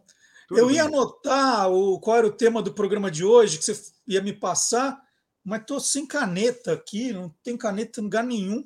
Não, não vou conseguir problema. anotar, Fábio. Então, vamos lá, vai. vai eu nem, nem sei o que é, fala assim mesmo. Não tem problema, porque o jingle de hoje é sobre uma marca de caneta. Hum. Você lembra da quilométrica? Opa! Eu gostava muito da quilométrica. A quilométrica é uma caneta que assim entrou no mercado em 1984, final de 83. E assim para peitar a Bic, né? E assim a proposta dela era justamente ser uma caneta que durava mais do que as outras. Aliás, para falar da quilométrica, falar de uma caneta que veio um ano antes, que era a caneta Replay. Você lembra da caneta Replay? Não. Não. Era não. exatamente o mesmo corpo da quilométrica, só que era bege, ao invés de ser azul, né? escrito replay em azul, com uma borrachinha na tampa. Para quê? Porque era uma caneta que você conseguia apagar. Você então, escrevia... acho que eu lembro. Eu não lembro do nome, mas eu estou lembrado da caneta. E apagava. E quem fabricava na época era a Papermate, que era uma marca da, da Gillette, né? também é fabricante da, da quilométrica. Só que a, a, a replay, além da tinta falhar, aliás, era um problema da quilométrica também. A tinta dava umas falhadas assim. É, eu nunca, nunca consegui descobrir se ela durava mais que a Bic ou não, porque ela falhava tanto que eu largava a mão de usar, começava a usar, voltava para a Bic. É. Mas a, a, a, replay foi tirada do mercado, inclusive porque a gente fraudava cheque, fraudava documento com ela, né? Assinava e depois mudava a assinatura, mudava a data, essas coisas, né? Mas voltando à quilométrica, então eu me lembro que teve uma campanha assim é, bastante forte no início de, de 84, 1984, aquela campanha tradicional de volta às aulas, né? O pessoal está comprando material escolar. Então, no começo do, no começo do ano, trabalhavam forte com esse comercial, esse jingle que a gente vai assistir hoje, que era basicamente uma caneta, né? Numa estrada, assim, numa rodovia, e rodando, rodando, dando a impressão que ela não ia acabar nunca a tinta. E aí a frase aparecia ali várias vezes, quilométrica, quilométrica, escrevendo diversas frases num caderno e voltava para a estradinha. E o jingle, a maior parte dele, é, é instrumental, é uma trilha na, na, parte final. Então, até deixa de ser um jingle, vira quase que uma assinatura musical, né? Que fala que quilométrica é a caneta simpática por um preço milimétrico, né? Fazendo uma brincadeira com quilométrica e o preço baixo. Só que uhum. tem uma curiosidade que pouca gente lembra: esse, esse comercial, nesse jingle, ficou no ar uns 3, 4 anos. No final dos anos 80, eles refizeram o jingle com o mesmíssimo comercial, só que não falava mais que era por um preço milimétrico, era por um preço econômico. Eu não sei qual é a razão é, que, levou, é, que levou eles a mudarem né, a letra do jingle, né? mas é curioso, porque milimétrico tem muito mais graça, muito mais a ver com quilométrica do que por um preço econômico. Né? Não sei exatamente o que os levou a fazer isso. Mas eu tenho certeza que quem viveu ali nos anos 80, essa assinatura musical está em algum canto da memória que a hora que eu assisti o comercial vai lembrar. Porque quando eu encontrei o comercial, eu falei, olha quanto tempo que a gente não ouve isso. 40, mais de 40 anos a gente está lembrando. Né, Sensacional. É verdade, é verdade. é, a gente fica a gente fica trocando figurinha, né, sobre o programa e o Fábio me manda os, os, os jingles antes e é uma delícia relembrar que está lá guardadinho na memória, né? De repente, quando você fala, ah, vou falar da caneta quilométrica, opa, lembrei, aí você, você, você ouve o comercial, o jingle, nossa, uma, dá uma saudade. É, e outra curiosidade, só Fábio, outro dia eu gravei para o Instagram, para o TikTok do Guia dos Curiosos, a história da canetinha Silva Pen, uhum. que foi relançada, eu achei recentemente. Ah, eles relançaram? Eu não sabia. É, né, agora é de uma outra marca, que fica até no bairro da Liberdade, acho que é Newell, Newell uma coisa assim. E Inclusive, essa Newell, eu acho que ela chegou a lançar quilométrica também. Então, eles relançaram as canetinhas Silva Pen, que é um pouquinho diferente, não é exatamente igual, mas dá um, mexe com a memória afetiva. E, e durante um tempo, né, essa canetinha era. É, a canetinha Silva Pen foi lançada por uma empresa argentina e depois a marca foi vendida justamente para a Papermate. A Papermate chegou a ser dona mas meio sedona para escantear a marca, assim. Sim. Que eles tinham lançado uma outra canetinha, que eu esqueci o nome agora, está lá no vídeo, é, para quem quiser ver. E aí lançar, meio que para sumir com a Silva Pen, para a canetinha deles né, é, tomar o, lugar. Então tem esse mercado de, de canetas aí, Papermate deu trabalho. E foi legal você falar da Silva Pen, eu não sei se você pegou isso, né, a sua infância e tal. Ela, ela tinha uns estojinhos brancos, né, aquelas canetas Silva Pen fininhas, e tinha um que era assim, era o sonho de todo, todo moleque naquela época, a menina, né, que vinham 36 canetas, era uma maletinha transparente. Nossa, o que eu enchi o meu pai para conseguir aquilo, eu esperei um ano para conseguir ganhar aquela maletinha, né? E aí, é, é, assim, canetinha você sabe que em pouco tempo seca, que acaba, né? Sim. Então, aquelas cores que você mais usava, depois ficava com um monte de cor assim. Marrom, acho que tinha uns oito marrons diferentes, assim. você, aí ia improvisando e tal. Mas era um sonho aquela. aquela eu devia ter uns seis, sete anos. Você colocava álcool para ver se. Muito, muito. Mas tem uma hora que nem com álcool mais ia. Né? A gente abria a parte de trás e colocava álcool para ver se, se dava uma animada. E a professora certo. falava, ah, são só duas gotinhas, mais do que isso estraga, professor. É. Eu enchia aquilo de álcool, vazava tudo, era uma sujeira. Bom, vamos relembrar então da quilométrica. Silva Pen, quem quiser, tem que entrar lá no, no Instagram do Guia dos Curiosos e aí ver a uh, canetinha. Aqui nós vamos falar da quilométrica e a semana que vem o Fábio está de volta. Um abraço, Fábio. Um abraço, até semana que vem. Tchau.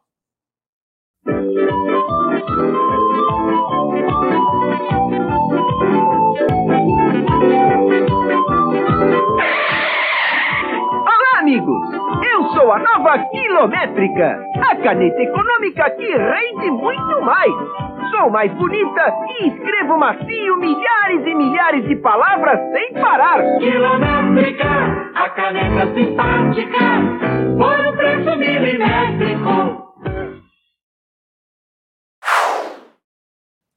E olha só, eu pedi e o, o professor Marcelo Abud já mandou a resposta aqui né? Ficou devendo. Ó. O Dia Internacional do Podcast é celebrado em 30 de setembro. A data surgiu nos Estados Unidos em 2013 com o objetivo de promover o moderno meio de entretenimento e de educação que é o podcast. Então, Dia Internacional do Podcast, agora 30 de setembro, sem ser o próximo sábado ou outro. E o Dia Nacional do Podcast, ele falou que era setembro, não. É em outubro, é 21 de outubro. E a história aqui é engraçada. A data foi definida em homenagem ao primeiro podcast brasileiro publicado, né? O Digital Minds, de Danilo Medeiros. Eu achei que era do Marcelo Abud, o primeiro, deve ter sido o segundo, então. Criado com base no blog homônimo, né, que foi criado pelo Danilo Medeiros em 99, o Digital Minds teve seu primeiro episódio, o podcast, lançado em 20 de outubro de 2004. Mas peraí, se foi lançado em 20 de outubro, porque a data, o Dia Nacional do Podcast, é 21 de outubro. E o Danilo explica. O primeiro episódio foi lançado no dia 30. Eita, ó. O primeiro episódio foi lançado no dia 20, mas registrado no feed RSS no dia 21. Então conta essa data. É, o podcast surgiu depois do apresentador saber do surgimento de podcasts no exterior, ainda em 2004. Bom, Está explicado. Então, Dia Internacional do Podcast, 30 de setembro, Dia Nacional do Podcast, 21 de outubro. Muito obrigado, professor Marcelo Abud, rapidamente pesquisou e mandou para a gente dar a informação aqui completa. E toda semana tem novidade também no Instagram do Guia dos Curiosos. No Instagram, no TikTok, você já sabe. A gente coloca também no Facebook, tem coloca lá no X, essas coisas todas. E eu separei um que fez bastante sucesso. Esse, esse mexeu com as pessoas, mexeu assim para valer, que foi a história do boneco Falcon. Vamos rever? O boneco Falcon foi lançado no Brasil em 1977 pela Estrela, apresentado como o super-herói de verdade. Falcon fazia parte de um grupo chamado Comandos em Ação, baseado no Adventure Team da empresa americana Hasbro. Eles formavam uma das linhas dos bonecos militares G.I. Joe, lançados nos Estados Unidos em 64. Havia no início duas versões de Falcon, e uma delas, chamada de Ação Camuflada, ele tinha barba. Na outra, a contra-ataque, não. O rosto sisudo, né, até com uma cicatriz aqui, ó, e um monte de armas como acessórios ajudaram a quebrar o estigma de que só as meninas podiam brincar com bonecas e bonecos. Em 1979, a estrela lançou o Falcon Olhos de Águia. Havia uma alavanca na nuca que permitia movimentar os olhos do boneco de um lado para o outro. Falcon! E para quem é fã do Falcon, fala, puxa vida, mas só um minutinho de curiosidade do Falcon, tem tanta história para contar, e vocês vão ver que tem de verdade. Então fica a dica que nós já fizemos aqui no Olá Curioso uma entrevista com o Ricardo Andraus, que é um tremendo colecionador. Ele tem um, uma página no YouTube chamado Canal do Andraus, só sobre o Falcon. É, assim, ele mostra a coleção, ele brinca, ele tem publicidade antiga, ele tem tudo sobre o Falcon, ele sabe tudo. Né? Até essa semana nós trocamos algumas mensagens sobre o Falcon, né, a respeito de alguns comentários que deixaram na, na, na, postagem, mensagens que me enviaram, fui tirar algumas dúvidas com ele, e ele faz um trabalho espetacular. E, se você quiser assistir a essa entrevista que nós fizemos no Olá Curioso, você vai no canal do Guia dos Curiosos no YouTube, caso você não esteja aqui no YouTube, é, procura ali, ó, aqui em cima, playlists, né, tem lá um monte de coisinhas no cabeçalho aqui, playlists. Em playlists, você procura coleções. Né? Tem a seção coleções. Aí você clica em coleções, você vai achar rapidamente a, a entrevista com o Ricardo Andraus né, sobre o Falcon. Aí sim, a gente ficou meia hora falando do Falcon. Aí, ixi, porque as pessoas falaram no vídeo de um minuto: ah, faltou falar dos vilões, faltou falar disso. Não é que faltou falar, gente é, aí é uma, é, vamos dizer, uma decisão editorial. A gente tem um minuto, no máximo um minuto e meio, então a gente fica trabalhando com esse tempo, e aí tem que contar a história condensada, fazer um recorte da história.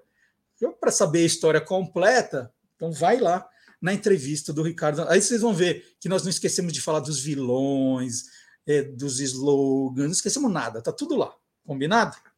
Agora eu vou chamar o Guilherme Domenichelli. Olha, tem uma história começa triste, mas depois, né, depois tem um final feliz. Então é hora de soltarmos os bichos com Guilherme Domenichelli. Vamos ver?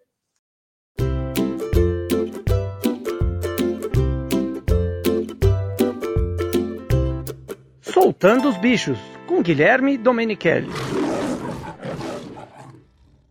Bom dia, Guilherme. Bom dia, Marcelo. Tudo bem? Tudo bom? Olha. Guilherme, que notícia é essa de um leão solitário, coitado, no zoológico da Armênia, que mobilizou as pessoas, muita gente ali né, preocupada com a vida desse leão. Que história é essa? Vamos lá. Então, uma pessoa que era dona de um zoológico na Armênia tinha esse leão aí, sozinho, um único leão, um leão macho, né, com a juba grande, um leão adulto, chamado Ruben. E era um zoológico bem precário, e eu sei que a pessoa morreu, pelo que eu vi nas notícias, e o leão ficou lá. E foi batizado pelo, pelo mundo todo, nas redes sociais, como o leão, o leão mais solitário do mundo. Ele ficou em, em situação bem precária, falta de alimento, é, o chão só de cimento, nunca tinha pisado na terra, pelo que eu li. E aí, com a mobilização mundial, ele foi resgatado por uma ONG e levado para um santuário na África do Sul e parece que ele já está sendo muito bem tratado e se ficando mais é, feliz e num ambiente muito melhor para ele, mais ambientado assim, porque ele pisou no chão, na grama, tomando sol. Então o leão foi salvo e ele não é mais solitário, porque parece que mais para frente ele vai ser aproximado de outros leões desse santuário para ficar num, num grupo de leões, o que é natural para essa espécie. Então não é que ele já vai chegando e, e o pessoal já faz festa de, de, de boas-vindas, nada disso. Porque é, deve ter muita rivalidade ali entre os leões, né? Chega um novo, fala: opa, peraí, é. chegou agora e já quer sentar na janelinha. Como é que é, é essa é. questão de adaptação? Vamos lá, os leões são. Eu acho que dos, são os únicos felinos que são de grupos grandes, pode chegar até 40 animais num bando de leões.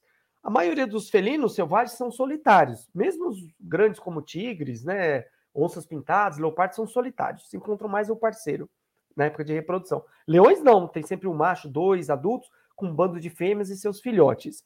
E assim, quando eles chegam em cativeiro perto de outros, não dá para chegar, ó, cola aqui na nossa, já fica junto, não, ia sair briga e até morte. Então tem que ter uma aproximação.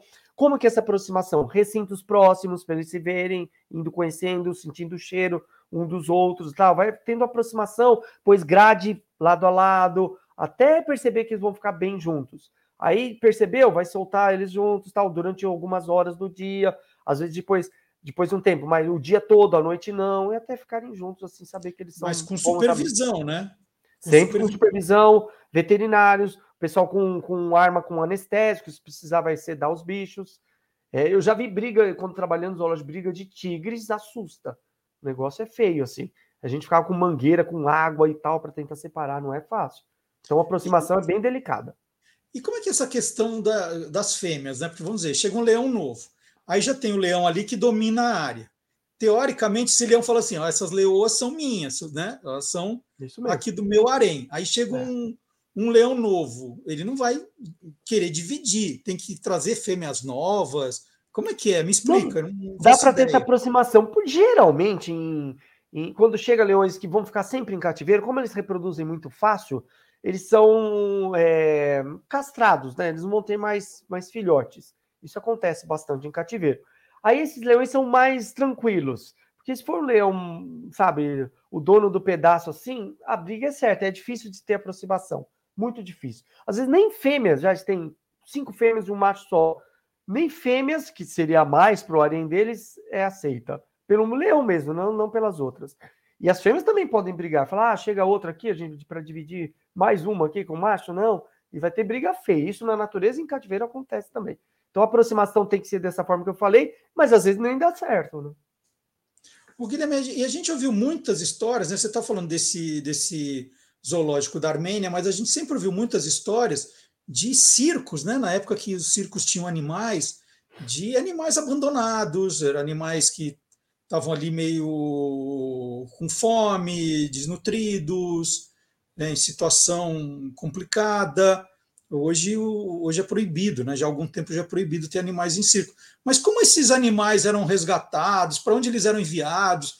Os zoológicos gostam de receber esses animais? Como é que funciona? Ah, não é fácil, Marcelo. Um leão e um tigre, eles comem em média 5 quilos de carne por dia, todos os dias. Se a pessoa tem, se o zoológico, na né, instituição tem 5, 10 leões, quanto que sai isso? É muito caro manter esses animais. O tratamento veterinário também é bem caro. É, não é fácil trabalhar com os bichos, porque são bichos enormes, né? Não dá para fazer um curativo, chega lá, vem um gatinho e passa o. Né. Então é complicado ter assim. Quando são abandonados, às vezes eles vão para centros de triagens que tenta esse centro de triagem no Brasil é bastante comum, né, em São Paulo, e tenta repatriar e ver zoológicos que querem. Fala, ó, tem um leão, você pode aceitar, tal. O IBAMA tem esses centros de triagem pelo Brasil todo e tenta colocar em alguns locais que podem receber os bichos e tem condições para dar esse tratamento necessário. Como é Não que é, é essa central, perguntando para o é, é, zoológico do mundo inteiro, como é que funciona isso de, ó, alguém quer um leão, tô, tô mandando, retira aqui, Vou mandar pelo RAP? Como é que é o, a história? Chegar a encomenda aí, abre é. a caixa, uau! É, é assim, existe entre os zoológicos do mundo um cadastro, sim, central, que você põe a necessidade de alguns animais e a disponibilidade de outros, ou empréstimo, ou troca mesmo. Então, é, se eu quero, por exemplo, ter uma, uma zebra. Meu zoológico não tem. Eu estou precisando de uma zebra fêmea porque eu tenho um macho solitário aqui, morreu a fêmea, alguma coisa. Então, eu vou nesse cadastro mundial e vejo zoológicos que têm disponibilidade. Aí o zoológico de, sei lá, de Moscou fala: eu tenho zebra sobrando. Você quer? Ah, eu quero. Mas o que você quer de volta? Ah, eu quero uma anaconda. Vamos ver a troca, assim. Ah, eu te empresto. Eu tenho macho de fêmea de zebra sobrando, mas eu não quero desfazer. Mas como eu tenho quatro, eu posso emprestar uma durante dois anos. Faça um contratinho lá, fica com você. Você que, que usa, tem as despesas veterinárias e, e de alimentação. E funciona assim. Ou existe aí para animais ameaçados de extinção um studbook assim que trabalha no mundo todo para saber quem tem tal bicho, vamos reproduzir esse com esse para não ter consanguinidade, manter aquela espécie. Isso para bichos ameaçados. E importa a distância da. É assim, ah, o animal não pode viajar mais do que tanto, tantas horas. É, você falou de Moscou, né? Não, vou pedir um animal de Moscou e eu fico imaginando o tempo que ele demora para chegar aqui. Né? Eu sei que você deu um exemplo, mas existe alguma coisa sobre a, a, o tempo de a viagem? Distância? Não, tem que pensar isso sim. É, geralmente eles vêm de avião, lógico, tipo, um bicho muito grande, girafa, tal, vai ter que vir de, de navio. Tem que pensar em toda essa logística. Porque os animais, por exemplo, eu lembro que no Zoo de São Paulo, muitos anos atrás, quando eu trabalhava lá, nós recebemos na época um grupo de chimpanzés que vieram de Lisboa, chimpanzés lá portugueses. E eles vieram com o tratador deles, no, no mesmo voo tal, porque ia vendo os animais estavam bem, já conhecia a voz do cara, né, do tratador, é, quem alimentava, e ele ficou durante, eu acho que duas semanas aqui no Zoo de São Paulo, junto lá, com alimentação, treinando o pessoal daqui, é, e ambientando os animais, para eles conhecerem, para se sentir seguro, ainda mais chimpanzé, né, que é muito inteligente. Então, os bichos se sentirem seguros para não ter uma mudança radical. Eu moro num lugar, recebo alimentação de tal pessoa, comida assim, e eu chego num lugar do nada, quem que é? E alimentação igual, cardápio igualzinho, para manter isso, eles se adaptarem bem. Tudo tem que ser estudado, toda logística, distância, alimentação, possibilidades. É muito bacana ver isso. É uma... parece muito simples, né? Um cativeiro, um zoológico, mas não é, não. Muito legal.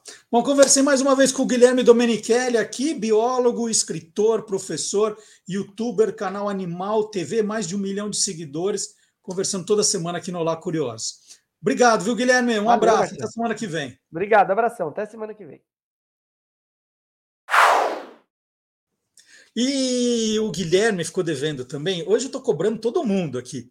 É, nós fizemos uma entrevista com o Guilherme aqui no programa quando ele ganhou a placa do YouTube com um milhão de seguidores.